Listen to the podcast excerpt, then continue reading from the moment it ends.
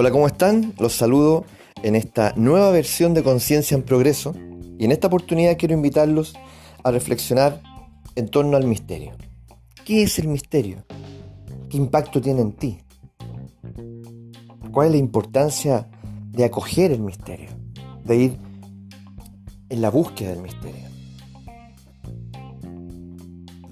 Y esta pregunta o esta invitación no es menor cuando nosotros comprendemos que vivimos sumergidos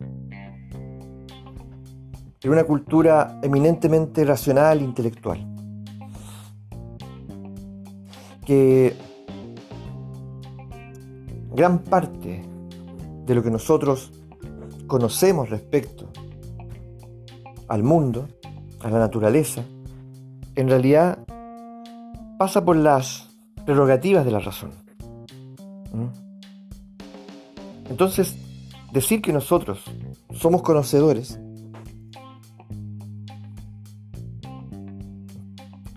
es bien, entre comillas, porque finalmente lo que decimos conocer está relacionado estrictamente con las limitaciones inherentes a la racionalidad. Limitaciones que efectivamente tiene. Pero como nosotros no exploramos, nadie nos enseña a explorar la naturaleza, la razón y, y descubrir sus limitaciones inherentes, nosotros imaginamos que ella tiene una experiencia de totalidad.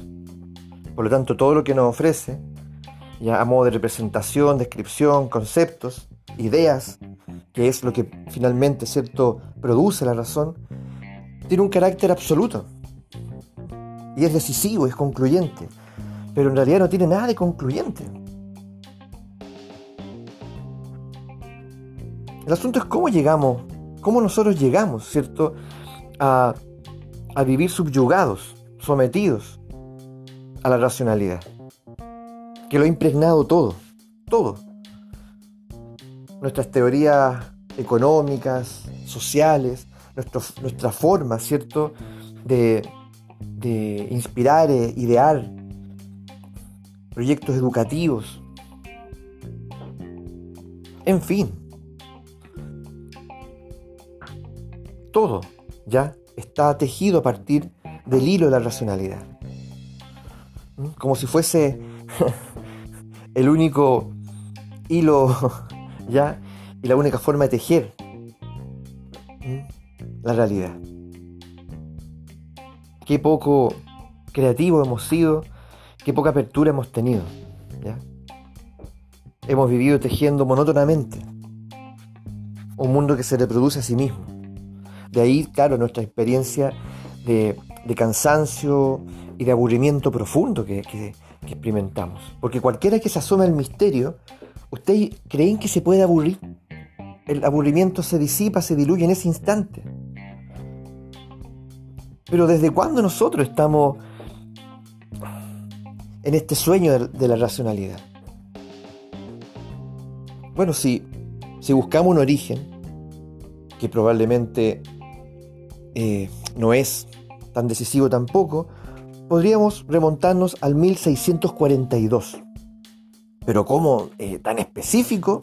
Sí, porque en ese año, relativamente, se publica el libro El discurso del método, del filósofo y matemático René Descartes, Renato Descartes.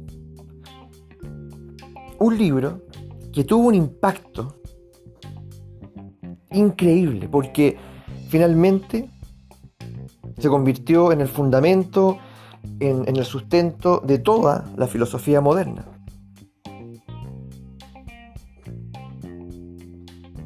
Y nosotros, digámoslo abiertamente, seguimos conociendo y leyendo el mundo, interpretándolo a partir de ese fundamento. Por lo tanto, podríamos decir que la mayor parte de nosotros somos cartesianos, herederos, ¿cierto?, del, del pensamiento de este filósofo francés.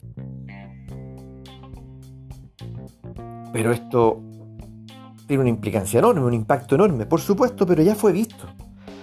Hubieron filósofos que esto lo alertaron. Es como diciendo, ¿hasta cuándo seguimos siendo cartesianos en nuestra forma de pensar? ¿Hasta cuándo seguimos, cierto, eh, siendo feligreses ya de, de, una filosofía moderna? ¿Quién dijo eso, por ejemplo? Federico Nietzsche. ¿Mm? Edmund Husserl también. Para aquellos que quieren indagar y buscar, ¿cierto?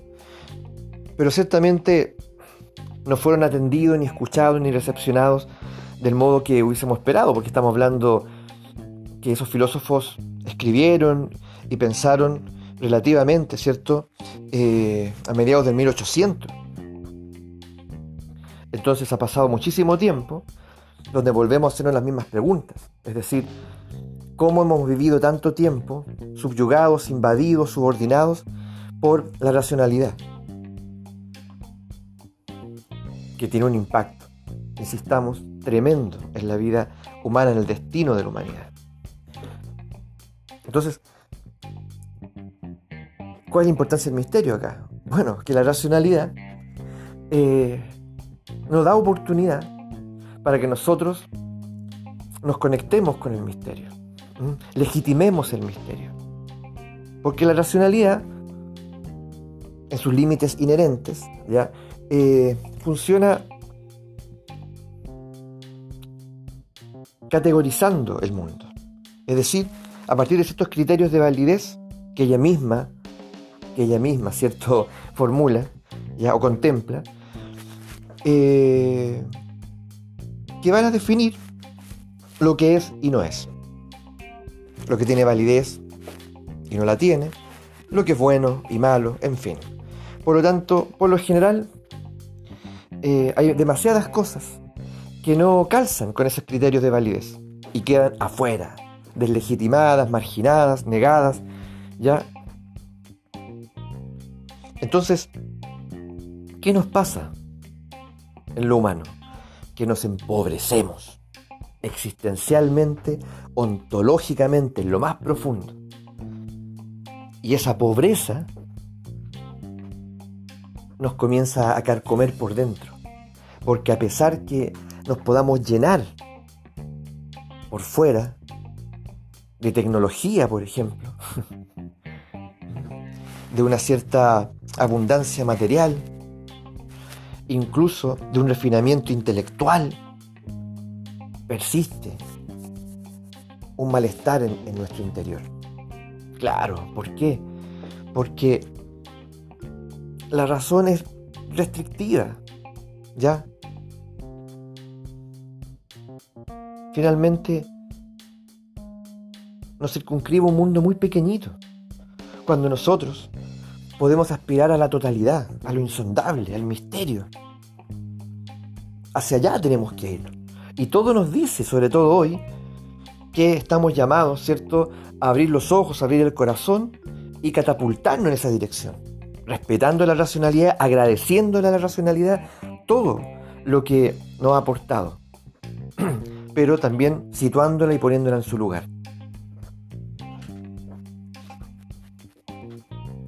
Gran parte de nuestras enfermedades hoy en día, las que la mayor parte de la gente padece, estrés, insomnio, ansiedad, angustia, depresión, neurosis, en fin, incluso en las innumerables versiones de la psicosis, eh,